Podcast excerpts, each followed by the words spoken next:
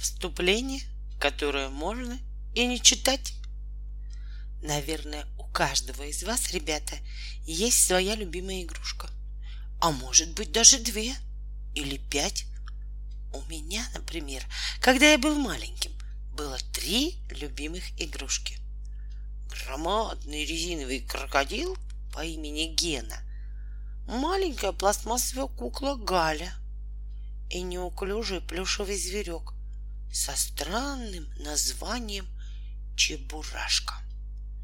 Чебурашку сделали на игрушечной фабрике, но сделали так плохо, что невозможно было сказать, кто же он такой. Заяц? М-м. Собака? М-м. Кошка?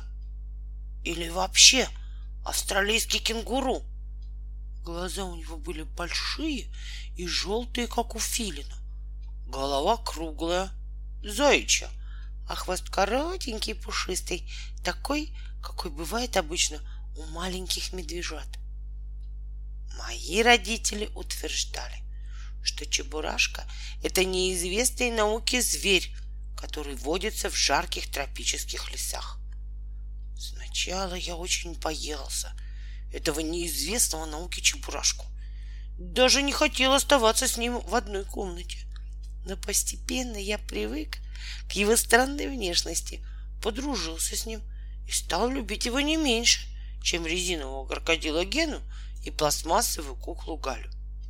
С тех пор прошло очень много времени, но я все равно помню своих маленьких друзей. И вот написал о них целую книгу. Разумеется, в книге они будут живые, а не игрушечные —